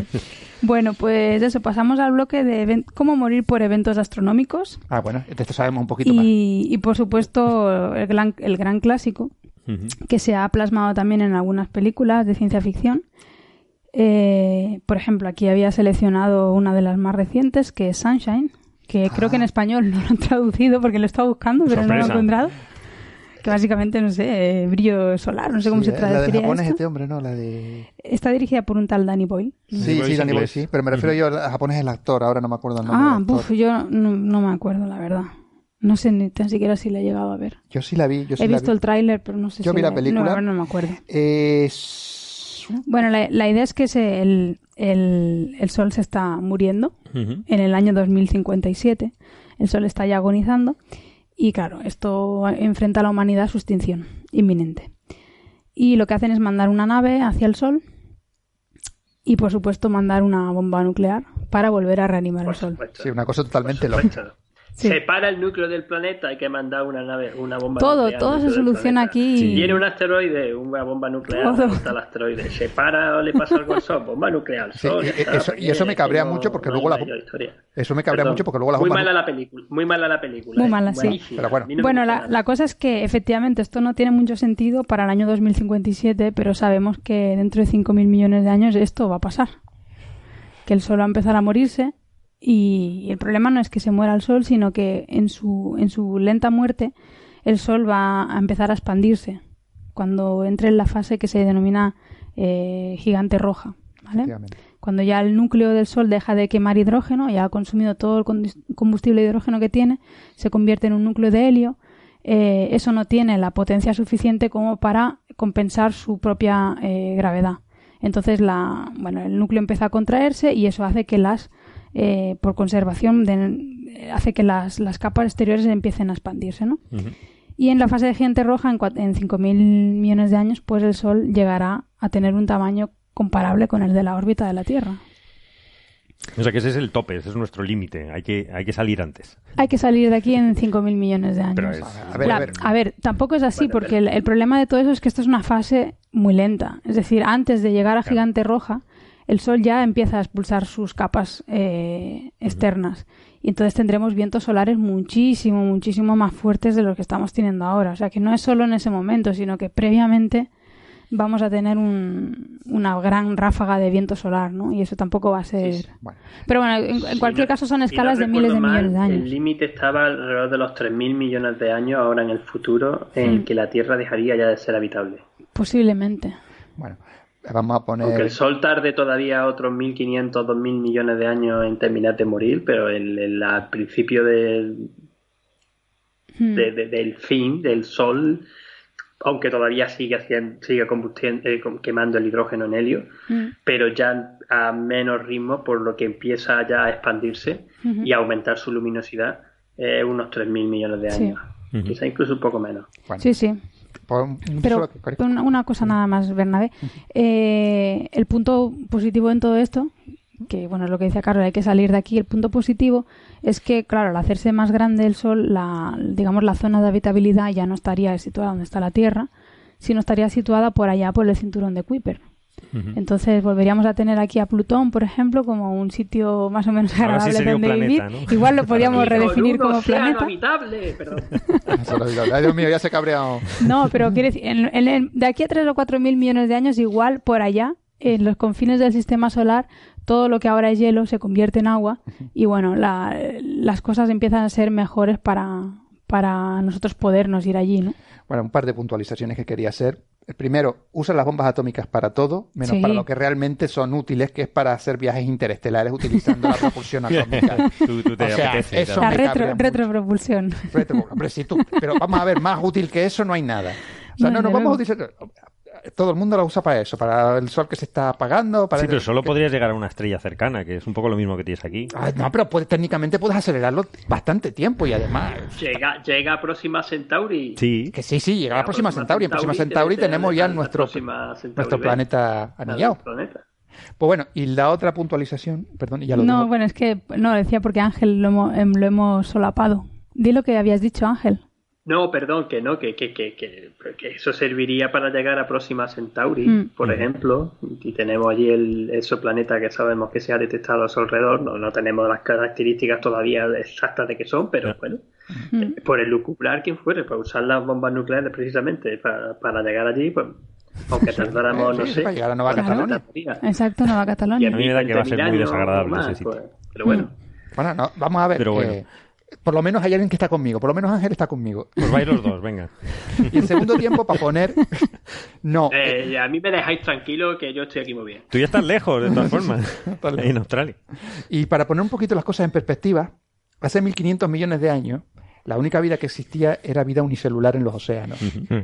Si en 1500 millones de años la vida unicelular ha evolucionado hasta lo que somos nosotros ahora, dentro de 2.000, 3.500 millones de años a saber qué seremos. Sí, hay que aplicar un poco filosofía budista para esto y no preocuparse por eso. No, por esto es que es una tontería por equivocarse, ya que ya Skynet se encargará de esto. Exactamente. Vamos a morir mucho antes. ese, es el, ese es el punto. En cualquier evento de estos astronómicos yo creo que nosotros nos vamos a autoextinguir mucho antes. Yo creo que sí. Vamos, es que estos son escalas que la mente humana casi no pueden entender, ¿no? Efectivamente, es una cosa brutal. Pero bueno, esto es un, gran clásico, morir por, por nuestro propio sol, engullidos por nuestro propio sol. Y bueno, el segundo gran clásico es morir destruidos por un asteroide. ¿No, Ángel? Pues sí, ese es uno de los grandes clásicos de los que además se sabe que ha pasado en el pasado, ¿no? de hmm. las extinciones masivas, no solamente de la de los dinosaurios, sino posiblemente otras también relacionadas con choques de asteroides, cometas o objetos interplanetarios con, con, la Tierra. Sí, lo que, lo que, pasa es que ya con lo de la, lo de la misión AIM esta de la ESA, ¿no? Que, que por lo visto la ESA no, ha desistido de seguir financiando el proyecto conjunto con la NASA, ¿no? De, desvío de, asteroides, pues nos quedamos un poquito detrás, ¿no? De, poder reaccionar. Sí. Eh, es una pena y fue bastante frustrante, particularmente después de haber escuchado el programa anterior en que Noemí Pinilla defendía que expresamente que, que, el público también se interesara en, esta misión para que así nuestros gobiernos llegaran a, apoyarla. Porque, sinceramente, de todos los escenarios que vamos a estar hablando, que estamos hablando hoy, este es el más plausible. Este es el más para ti. Porque va, a pasar, seguro que pasa, tarde o temprano. Que pase ahora, que pase dentro de 20 años, que pase dentro de 10.000 años. Porque el sistema solar es la forma en la que funciona. Y e impactos con, con, con, asteroides y con, bueno, no asteroides, pero meteoroides y meteoritos caen todos los días, todos los años. Y objetos cercanos a la Tierra hay muchísimos, muchísimos, y no sabemos dónde están. algunos de ellos, los que son más, más grandes, sí tenemos bastante bien catalogados, pero los más pequeños que siguen siendo capaces de destruir continentes enteros, no, no los tenemos catalogados. Bueno, pues eso no sería una apocalipsis general. Bueno. Sería desagradable. Sería desagradable, sí, sería muy desagradable, pero no nos extinguiríamos del todo. No, no nos extinguiríamos del todo. pero bueno, es, una cosa más a tener, a tener en cuenta. Sí, porque... esto también aquí le, copio literalmente la palabra de lo que algunas veces ha comentado también Javier Licandro en que los dinosaurios se extinguieron porque no tenían programa espacial, de cierta forma, porque es que de verdad que es muy necesaria esa exploración espacial del sistema solar interno, de lo que rodea la Tierra y de lo que tenemos aquí en nuestro sistema planetario para protegernos, simplemente, nada más. Sí, pero... pero porque nos va a caer, tarde o temprano nos va a caer uno. Pero es más. Eh, el caso más reciente que no fue, no fue tan grande, en verdad. Fueron solamente unos 20 metros, si no, si no recuerdo mal. es el ruso. Fue asesor... ¿Perdón? El de Chelyabinsk. El de Chelyabinsk, sí. el de 2013, el, en febrero de 2013, que, que, que, colisionó sobre la Siberia rusa en Chelyabinsk, como se pronuncie, perdón, quien sepa ruso, pero yo no lo sé. y, y la verdad que fue impactante. El montones de videocámaras eh, mostraron el evento, la gran bola de fuego, y, se ve la bola de fuego, además que se escucha, y la onda de choque de cuando este objeto entra a gran velocidad, y después se recuperó los fragmentos del meteorito no sé cuántos kilómetros, varias decenas de kilómetros lejos de, la ciudad, pero en la propia ciudad hubo muchos heridos por la onda de choque que destruyó ventanas y derribó cosas tiró de puerta y movió cosas de, sitio y la gente sufrió, sufrió daño, incluso en un colegio, si mal no recuerdo, las ventanas todas cayeron sobre los estudiantes. Pues no fue ni mucho menos lo que podría haber sido, porque si eso hubiese caído en mitad de la ciudad, en vez de en mitad de la nada, no sé cuántas decenas de kilómetros más lejos, pues hubiese sido, hubiéramos estado hablando de otras cosas muy distintas. No, y, efectos, eh, fenómenos como este caen una o dos eh, veces cada 100 años, dice. Pero sí, sí, ¿no? Porque el, otro anterior, también en Rusia, fue el famoso Tunguska. Eh, de Tunguska de 1910, 1909, se me fue el año. Y, y ese, sinceramente, ese si en vez de haber caído allí hubiese caído simplemente unas pocas, cuando digo pocas, pocos miles de kilómetros en escala, en escala del sistema solar es nada. Unos pocos miles de kilómetros en plena Europa, bueno, la historia que conocemos del siglo XX hubiese sido completamente distinta. De, todas formas, la sección eficaz de una ciudad, cuando la comparamos con la Tierra, me parece que es difícil dar una ciudad, pero si das en el mar, que es, que es bastante probable, es mucho peor. Ah, no, bueno. Paréntesis. Vale, paréntesis, paréntesis para meter caña a la película de ciencia ficción que está muy divertido, toda esta de Deep Impact de Armageddon, de la que por cierto estuvo a punto de salirme del cine. Esto de que van y siempre destruye, pues mira que cae en mitad de París, cae en mitad de Londres, y cae destruyendo Nueva York. Pues ya está. En Madrid nunca cae, qué curioso. sigue, sigue. Sí, sigue. No, no, no, eso. Y particularmente, a ver que no se me vayan los números de la cabeza, eh, la potencia de los, o sea, los impactos, un objeto, por ejemplo, como el que destruyó, o sea, lo que provocó el de la destrucción de los dinosaurios hace 65 millones de años, que dejó el cráter de eh, se me fue también el nombre del cráter de Chicxulub. ¿Cómo es? Chicxulub. Chicxulub, sí, porque aquí va a decir Chiliabisky. Parece una cosa de mitad, mitad del cráter metido en el océano, en el, Caribe, mitad en, la península del Yucatán. Ese eh, tenía unos 20 kilómetros de tamaño. Y esos, sí. y esos sí son más, más difíciles. Esos suelen caer sea, es una estimación muy bruta, porque todavía es muy difícil en verdad estimar estos números, y eso sí pueden ser uno cada eh, 100.000 años, una cosa así.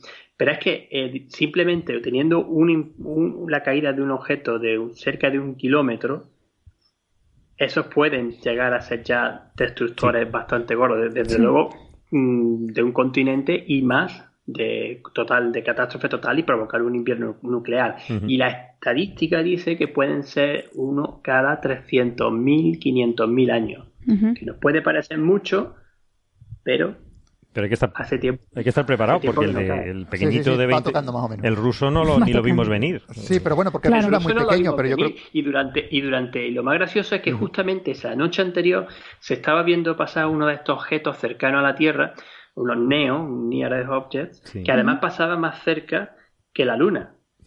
Pasaba muy cerca de la Tierra.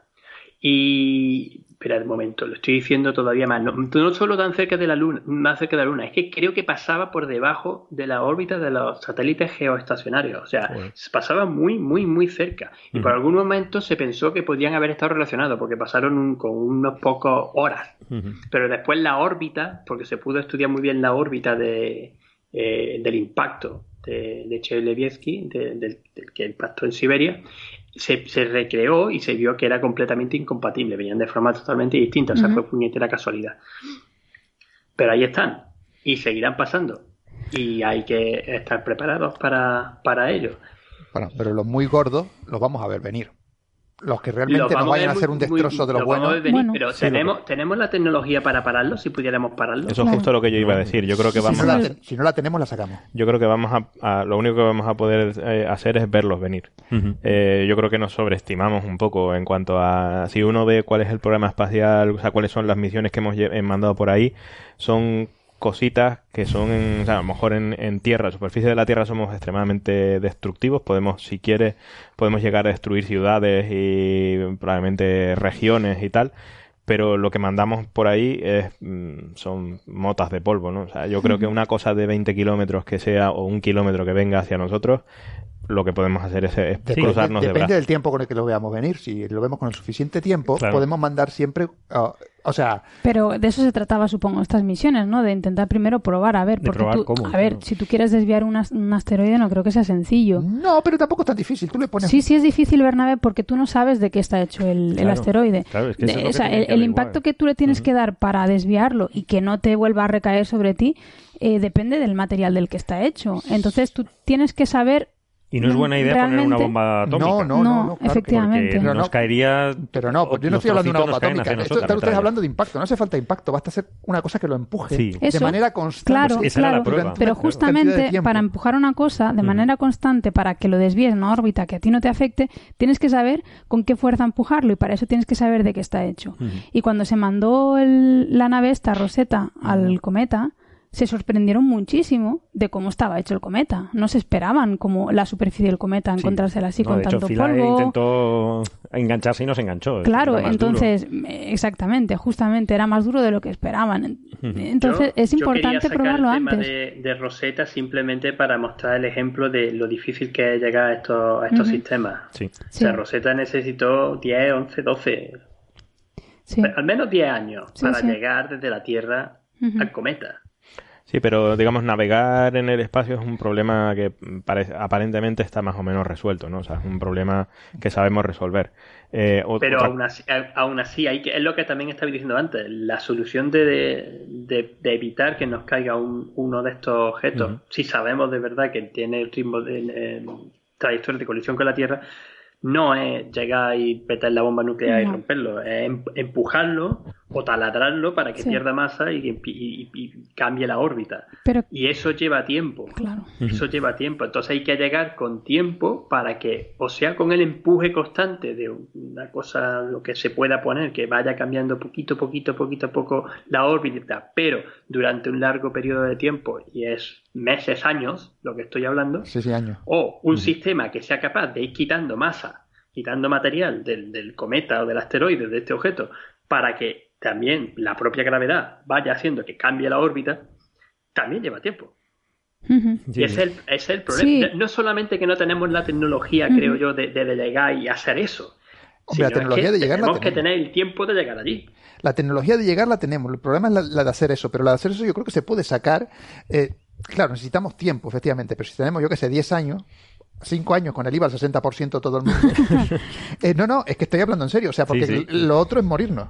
Sí. Y claro, pues, entonces tú, yo estoy seguro de que existirá, o sea, no te hablan, no, vaya a caer para nuestros nietos. No, no, no, no, nos vamos a matar dentro, nos van a matar dentro de 15 años. Una misión de este tipo tardarías, bueno, normalmente se tarda 10 años en, en lanzar. Eh, corriendo, corriendo lo puedes que llevar que a la tercera parte, una cosa así. Sí, sí, pero se puede hacer. Estamos muy ajustados, ¿no? Pero bueno, se, sí. se puede. A ver, poderse se puede, pero en estos casos yo creo que no es el momento de ponerse a improvisar. y por eso está fatal. Por eso está fatal que, cancelen. que, que, cancelen este tipo de misiones que justamente tratan de eso, de bueno, cuando no estamos en peligro es el momento de ponerse a probar las cosas y para cuando venga el peligro ya saber lo que hay que hacer, porque en ese momento no puedes. sabe cuál es la razón que ha dado la ESA para simplemente poner se van a dedicar a ExoMars. Poner más dinero en otra misión. Porque han quedado Hombre, lo de ExoMars también mola. Lo que pasa es que, claro, es que el problema. Es otra cosa. Sí, pero el problema no es de la ESA en sí, el problema es de la. Eh, de los gobiernos en general y de la opinión pública en particular. Eh, o al revés. Bueno, no importa. es lo mismo. Es, lo mismo. Quiero decir que si no existe un interés por parte de la población y por ende de los gobernantes que se supone que representan la población, pero bueno, eso ya sería un, programa, ah, sería hablar de un programa de política y no un programa de ciencia, eh, que, eh, que consiga que eh, se invierta dinero en la ciencia, se invierta dinero en la exploración espacial, que es lo que se necesita realmente, invertir dinero en la exploración espacial, invertir dinero en, la ciencia en general y la exploración, ahora sí, en la exploración espacial en particular. Entonces, bueno, vamos a tener que, la, la ESA va a tener que conformarse con o, hago lo de los, los asteroides o hago lo de Marte. Lo de Marte me va a dar más publicidad aunque acabe estrellando la, eso contra el acabe estrellando el lander contra la superficie del planeta, un frenado de toda la vida. Pero eso me va a dar más publicidad y a lo mejor casi voy a conseguir más dinero y a lo mejor dentro de 20 años me permitirán hacer la misión esta del AIM, de intentar probar los, los asteroides. Claro, pues no es un problema de la ESA, es un problema del dinero. Y el problema del dinero no es que, Dios mío, no hay dinero, es un problema de dónde estamos invirtiendo el dinero. Y aquí voy a romper una lanza en favor de dejar de invertir en eh, cosas de defensa, que está bien, que no digo que haya que quitar la defensa, pero que yo creo que está sobredimensionada.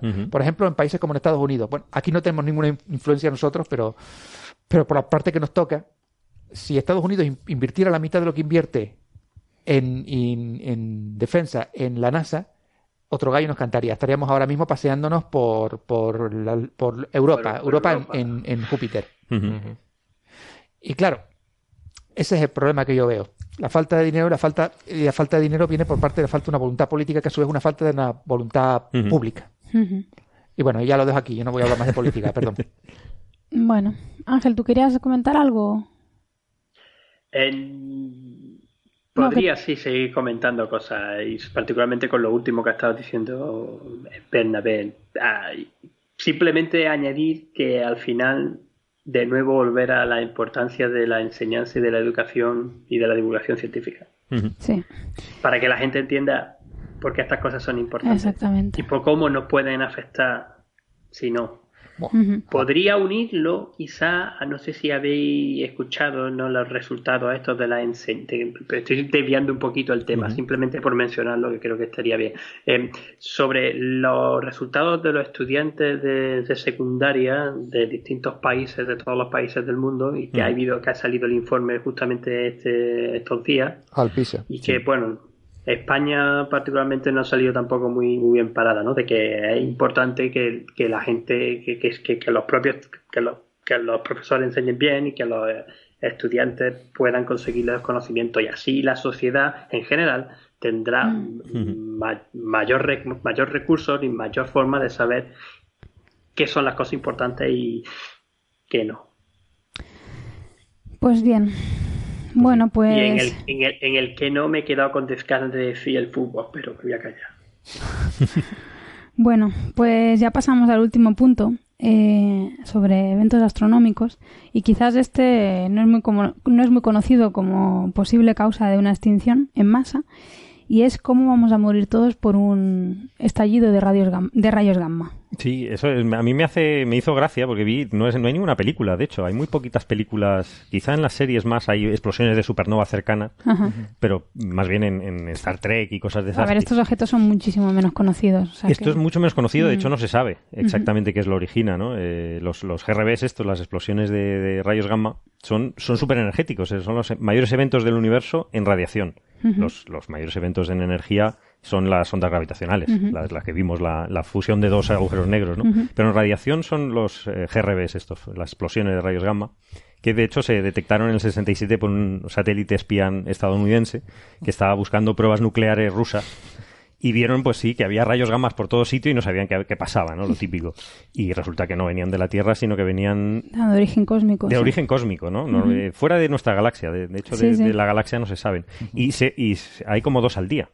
O sea, no, no son, son bastante frecuentes. Sí, sí, me, ¿Por qué me, vas a contar?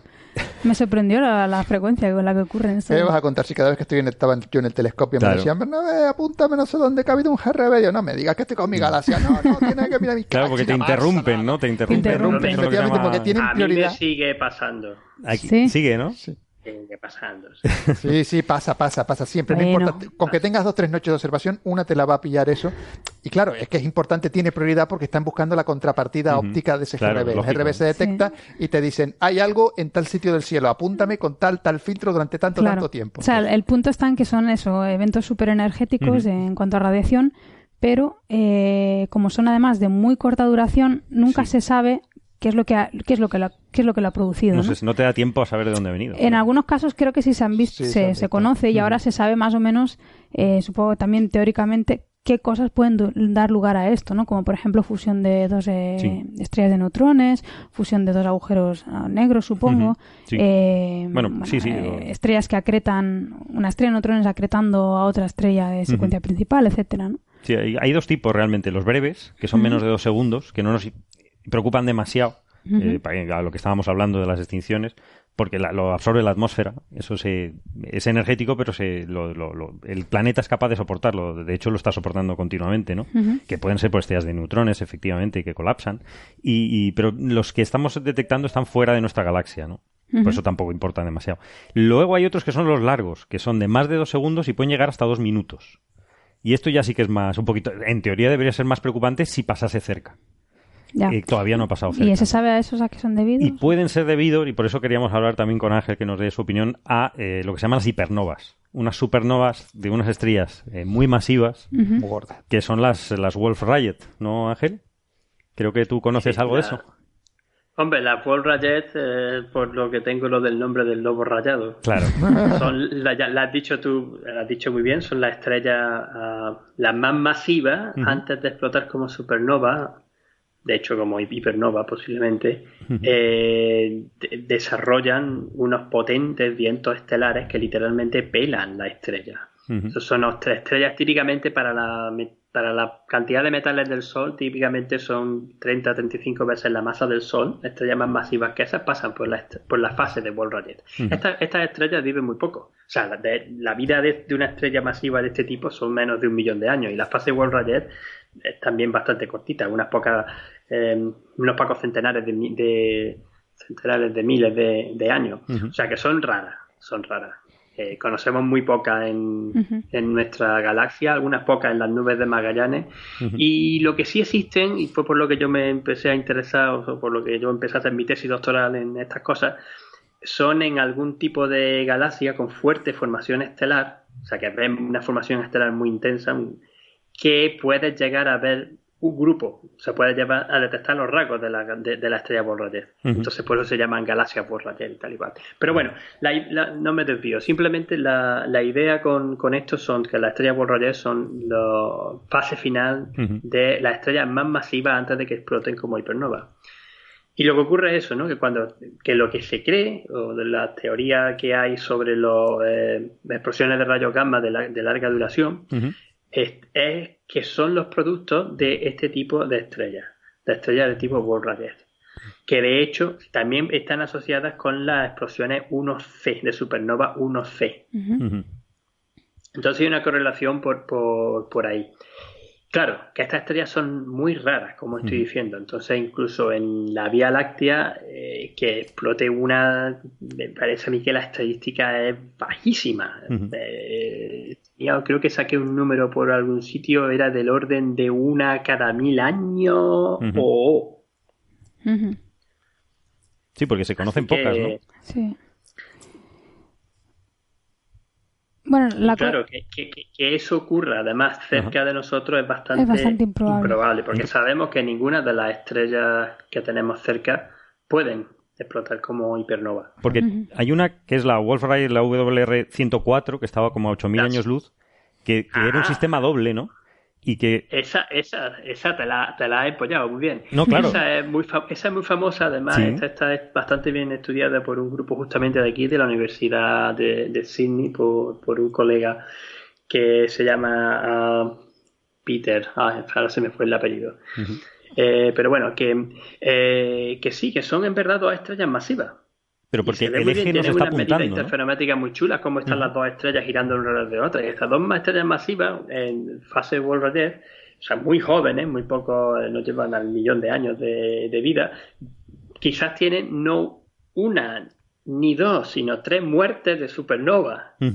Porque primero explota una, después explota la otra, y los restos, que serían quizás dos estrellas de neutrones, para las masas que tienen, terminarían fusionándose en otra, o sea, fusionándose y provocando otra explosión, de la que sería de los, de los, explosiones de rayos gamma cortos. Porque son dos, estrellas de neutrones fusionándose. Claro, pero el problema es el eje, ¿no? Serían, sería el caso, sería el de, bueno, quizá esta sería el candidato a que nos pudiera hacer algo. Pero perdona. Pero sigue estando lejos. Perdona, Ángel, para que yo lo, entienda bien. O sea, una Wolf Rayet es, digamos que las estrellas cuando, cuando ya están muriendo y empiezan a expulsar sus capas externas, esto es lo que denominamos vientos.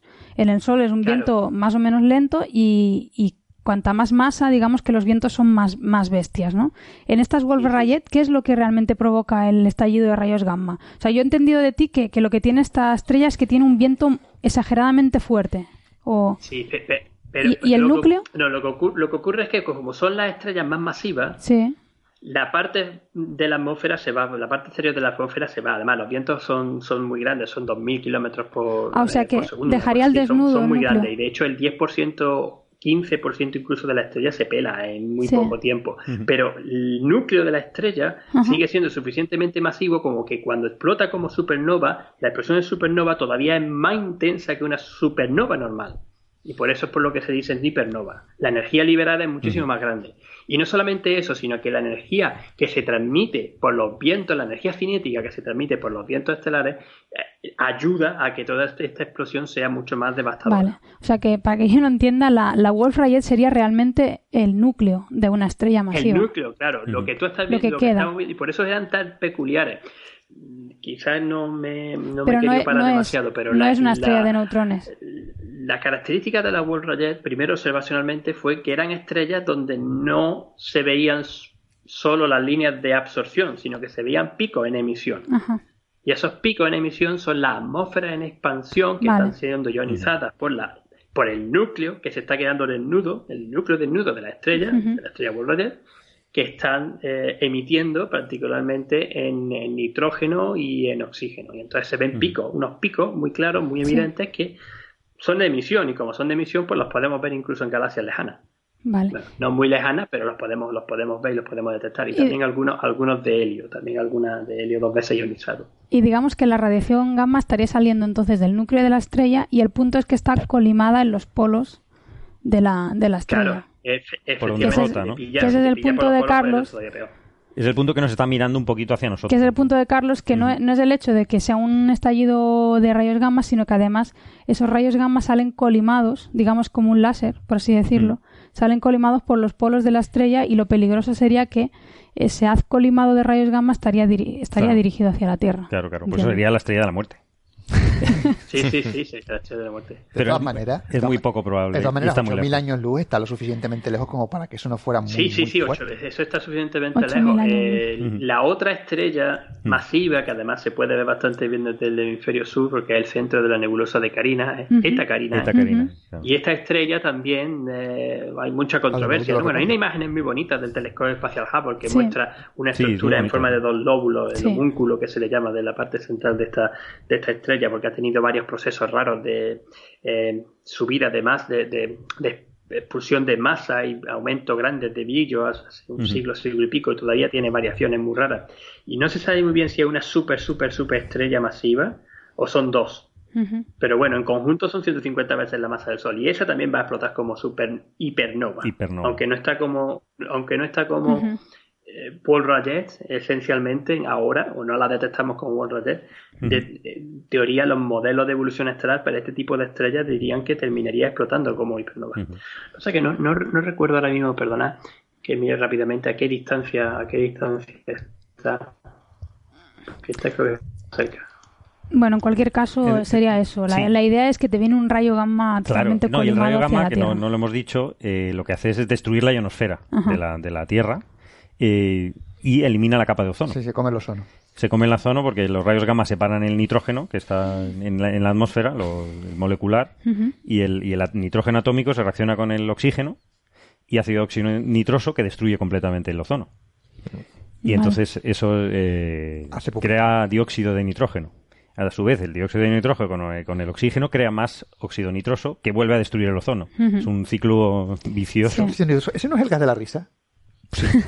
Pero en otros Pero mira, nos moriremos felices. Y, y, el problema es ese, que la, la, radiación ultravioleta entraría directamente a la superficie y podría extinguir a todo lo que haya en la superficie, incluso a varios metros de, la, de, la, superficie del océano.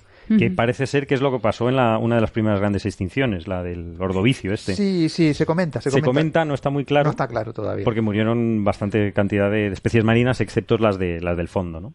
¿Lo encontraste, Ángel? Sí, pero, pero, no, pero para, para esa eh, se han encontrado indicios de que de, como eran de compuestos radiactivos en la, en la, superficie de la Tierra que parece ser consecuencia de gran, eh, procesos de gran energía posiblemente ocasionados por una supernova que explotó y que la radiación alcanzó la Tierra. En aquella, eh, esos son los indicios que se tienen.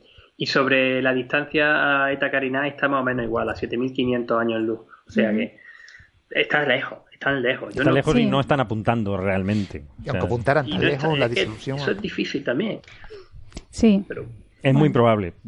Hombre, si nos fijamos en el ordovicio son 400 millones de años. O sea, estamos en ese rango de 500 millones de años que o nos da una piedra o sí, la verdad un GRB o, o, nos hemos extinguido antes, por lo que decíamos.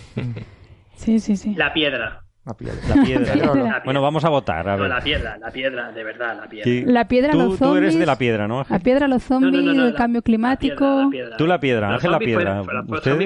yo creo que no vamos aquí, En este programa, yo, yo, me quería, yo me quería unir al programa para defender la piedra. La piedra, una buena piedra, ¿no? para decir, tú, ninguna. yo creo que no nos vamos si a de verdad nos, Si de verdad nos cae, si de verdad tenemos un problema o, o un fenómeno de estos de extinción del ser humano, de, sí, extinción de, lo que conocemos ahora, va a ser probablemente porque nos cae un pedrusco grande. Pedrusco.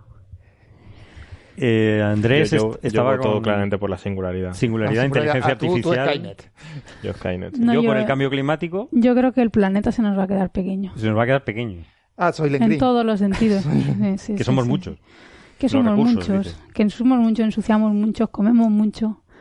Yo creo que sí, que moriremos muchos, porque vamos a ver, todos los que vamos aquí vamos a acabar muriendo, pero algunos antes que otros.